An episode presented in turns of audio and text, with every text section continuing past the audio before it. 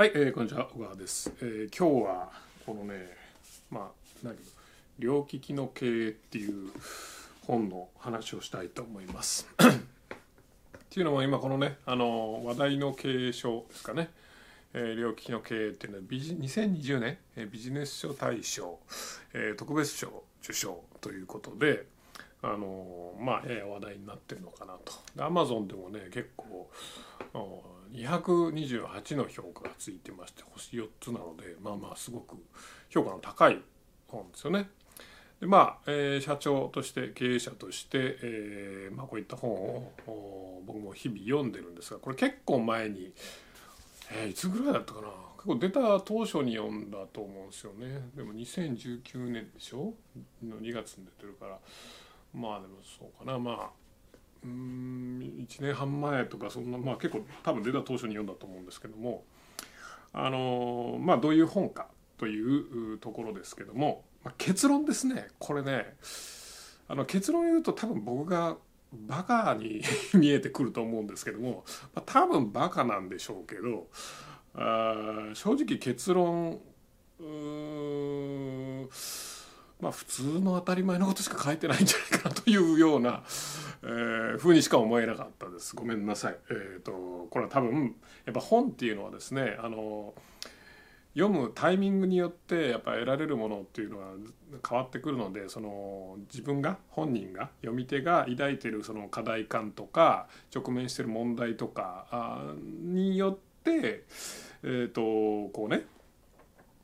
まあ読解力もありますけども、えー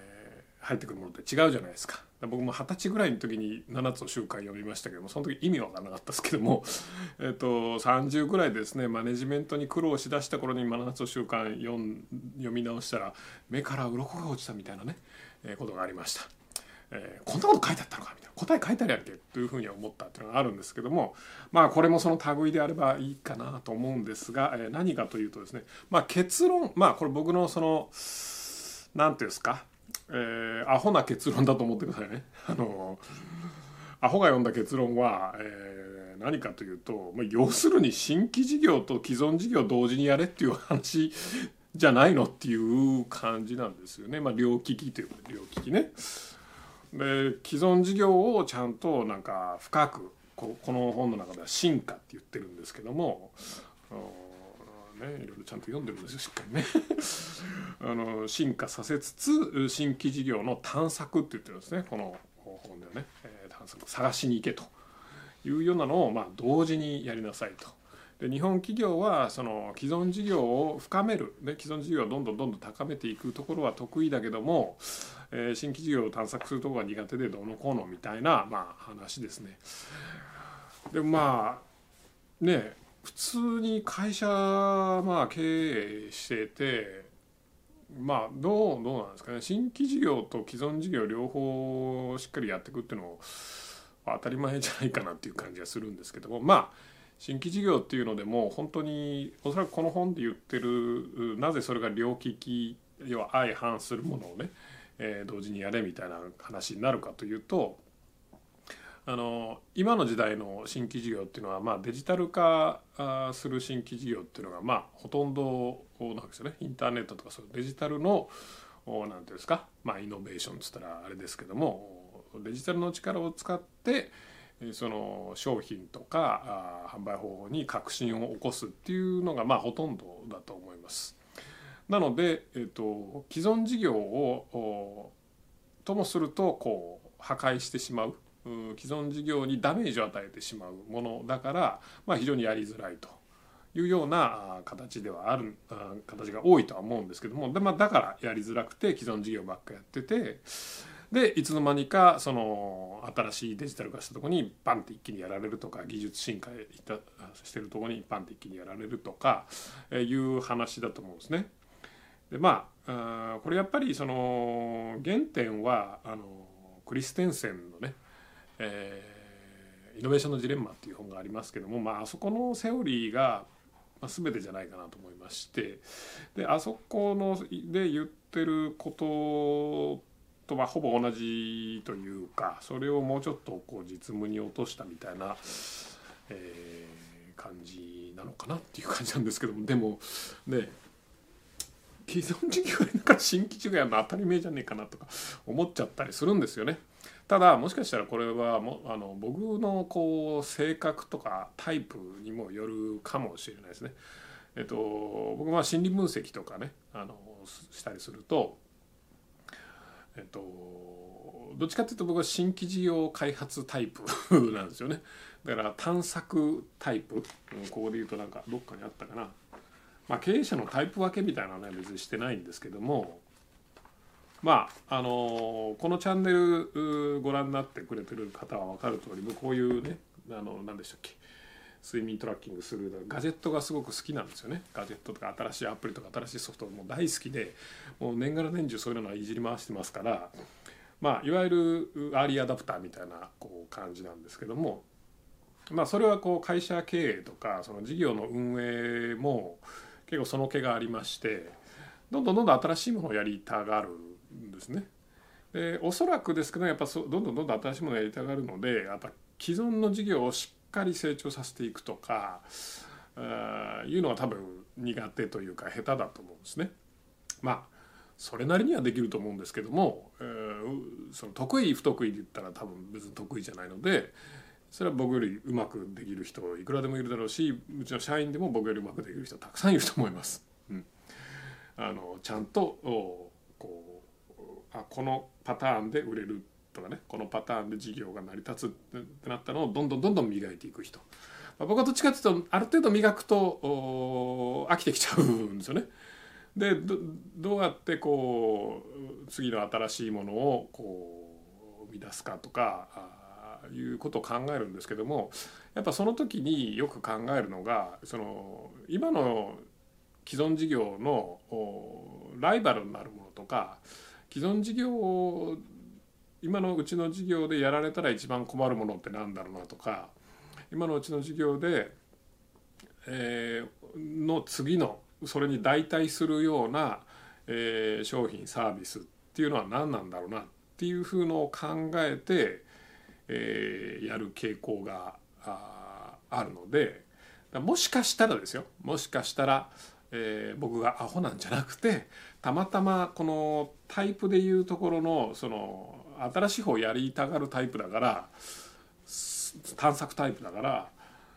探索するの普通だろっていうふうに思ってるだけかもしれないですね。もしかしたらこれその例えば探索タイプじゃなくてその既存事業をしっかりこう磨いていく何ていうんですかねそのイメージ的に言うとマネジメントタイプというか。まあ、いわゆる日本のこう企業経営者みたいなねしっかり積み上げてこう細部に目を光らせてみたいなねっていうようなあのタイプの人がまあ日本の企業には多分経営者として多いんじゃないかなと思うんですけどもあのそういうタイプの経営者とか社長にとってはあなるほど。その探索もしなきゃこの今のね深掘りするんだけじゃなくて探索して新しい穴も見つけなきゃいけないなっていうふうになるのかなとか思ったりとかね。僕はもう穴見つけることばっかりやろうとするのであんまりこうあのそらそうだろっていうしか。で穴見つける時も新しい穴を見つける時もまあ穴っていうのはまあ収入源みたいな新規事業みたいな意味合いで言ってますけども新しい穴を見つける時でももう既存のものをほっぽり出してやるわけじゃないですから。既存のものをやりつつそれをまあねあの部下に任せて新しいのを探しに行くみたいなね。ま大好きなんですけども。最近も新しいのを当てまして。その話はまた後でしますけども。あの常にこう金脈をね 探しに行くみたいな感じのことをやってるので、えー、まあそりゃそうだろうなとしか思わなかったのかなとか思ったりもします。まあ世の中的に絶賛されてる本なのでまあ得るものは結構あると思います。まあ正直僕はそんなになかったかな。でまあいろいろねまあ結構前に読んだ本なんでちょっともうだいぶ忘れましたけどもね。意外だったんですよこれが。2020年のビジネス書大賞取ってるっていうのが。これ？と思って。ごめんなさい。これなんだと思って。じゃあ俺なんか読み落としたかなみたいな話なんですけども。一応ほらねこうやって見えないかな。まあ線も線というかこのドッグイヤーというかねこう折っていろいろ中身も見てるんですけども。まあやっぱりねそのこれぐらいの本になってくると抽象的な話が多いので、うん、そんなにこうなんとかなちゃんとしっかりとこう実務に応用できるというか、ね。えー、いうところに落ちたのがあんまりまあ俺的にはなかったかなみたいな感じですかね。うんまあ面白いフレームワークはこれ序章前書きかなんかで出てるんですけども進化論の3つの基礎で、えー、多様化選択維持とかね、えー、いうようなこの3つの世代をこう経るよみたいなのがこれなんかこう生物学のこうあの生き物がどういうふうにこう進化していくかっていうのと企業がどういうふうに進化していくかみたいなのをまあこうなんとかな。比べたというかメタファーにしたというかね。いうので、えー、やったあのフレームワークだと思うんですけども。これあの全く別の本でリチャード・コッチがねあの8対2の 2, 対28の法則のねリチャード・コッチが、まあ、うちからも出してますけども。あのそれ確かそれにフォーカスしたような本を書いてたんですよね。で前々から僕はその組織会社組織のこの何ですかね会社組織を考える時にその生き物よくねあらりは血液だとか言われるじゃないですか生き物として考える生物学的に考えるとまあすごく似てるなみたいなでそういう考え方を応用できるのかなみたいなのをねまあリチャード・コッチの本昔読んで影響されてそんなこと考えてたんでまあそれがなんかフレームワークとして出てたんであなるほどとか思ったりとか いうのはありましたけどまあ知的刺激はまあ受けるところはありましたしまあ僕もねこのこの通りたくさん線引いてますよ。ただねまあちょっと俺には早かったのか ねまあ要するにこの両利きっていうのは、まあ、新規と既存とっていうので対立するものを両方やりましょうと。新規を深めながら、えー、既存をあ違う違う違う新規をじゃなくて既存を深めながら、えー、新規を探しに行きましょうと、ね、いう話だと思うんですけどそれを同時にやるのは難しいんでしょうね。うん、特にまああのー、成熟産業にいるような企業とか、まあ、大企業になってくるとねあの、難しいんでしょうね。逆に中小企業とかやりやすいですけどね。あの社長がやれてたらやるんで。ね。社長が別にむちゃくちゃなこう矛盾したこと言ってもあのそんなに問題ないじゃないですか、ね、まあ社長が言うからしゃあないかみたいな話になるじゃないですか。でごめんって言えばいいだけの話だもんね。まあ、なので、えーと、すいませんね。あのろくな話じゃなくて。ただまあ正直そうですね。あの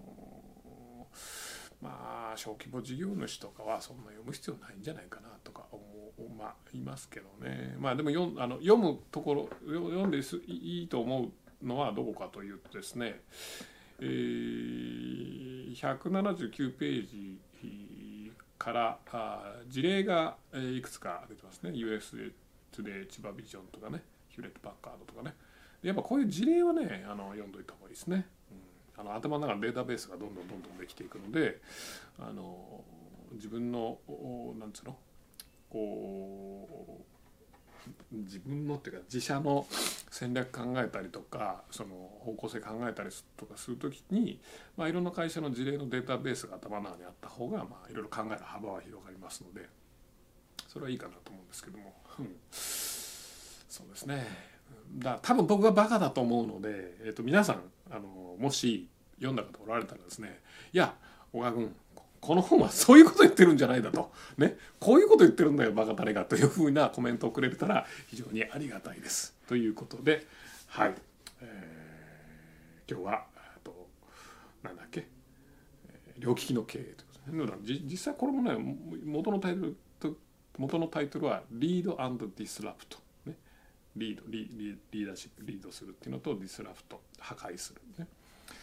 How to solve innovators dilemma ね。このイノベーターズジレンマっていうのはあのクリステンセンが言ったイノベーションのジレンマです。イノベーションのジレンマをどうやって解決するか。両方やれ。え？みたいな。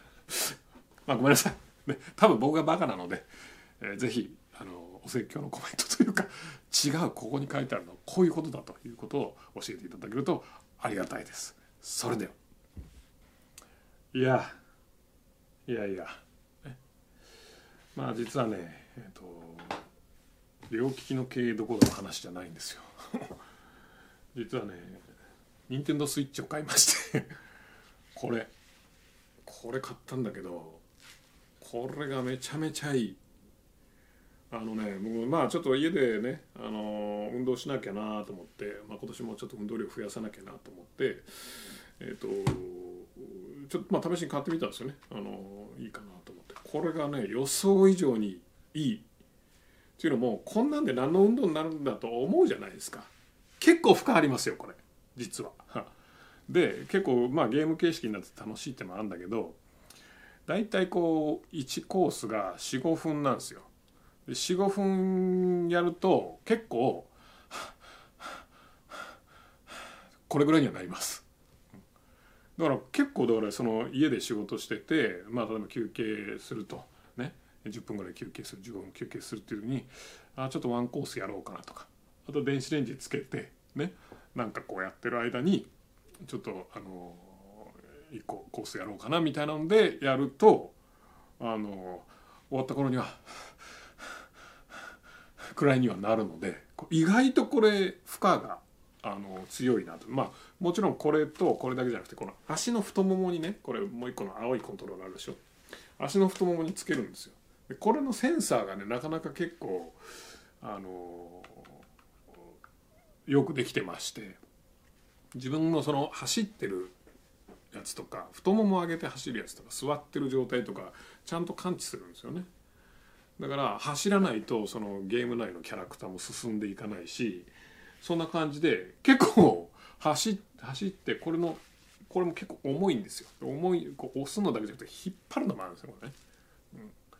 でこれチューブでエクササイズとかしたことある人分かると思うんですけどチューブ引っ張るのって結構あれ負荷があるじゃないですか。それと同じような感じなのでこれ非常にいいですよ。今んとこまあ5日目ぐらいなんですけどもほぼ毎日やってるのでこれはええ買い物したなと思う今日この頃です、はい、素晴らしい。これこそイノベーションですよね。コントローラーをね。普通に使うんじゃなくてまさかこのリングに入れると。ね。まさかこのリングに入れてしかもこんなこれどうやってやってんだろうよくわからんけどみたいなね。多分なんかなってるんでしょうね。素晴らしいと。だから今までねそのモニターで画面でゲームするのは一緒だったけどもこんなんなって。最高です。是非あの家で運動不足。ちなみに僕ねあの VR のなんだっけオキュラスのビートセーバーっていうのあるじゃないですか。ビートセーバーってこうまあ VR つけてこうやって刀ねライトセーバーを振り回して運動するってやつなんですけどあれもやったことあるんですけどあれはねやっぱね VR なんでこうがっつり目やるじゃないですか。ね。めちゃくちゃ目疲れるんですよね、でやっぱこうバーってヘッドセットつけるからやっぱ面倒くさいのでで立ち上がりも遅いしっていうのでなかなかこうやらない。ですよ。やらなくなるんですよね、うん、まああれこれちょっとだからね結構こういう運動とかっていうのでちょっとしたこうハードルでね習慣になったり、えー、やらなかったりするじゃないですか。それで言うとまあライトセーバーじゃなくてビートセーバーだっけ？はゲームとしてはすごい面白い。で運動量もすごくいい。ただそこにこう行くまでのこうセットアップ面倒くさいこうやっぱがっつりだからもう俺さっきまでパソコンでずっと仕事しててモニターでねブルーライトのクソ浴びてたのが今度このブルーライトもここで浴びなあかんのかみたいな感じになるとちょっとしんどいと。ね。それよりかはまたこうねあのテレビモニターとかねちょっと離れてこれでやった方が全然いいなと思った今日この頃でございます。はい。皆さんえー、ね緊急事態宣言でなかなか外に出れないね、えー、時期ですからこれいいですよ、うん、非常に、うん、まあ出ればいいんですけどね。はいそれでは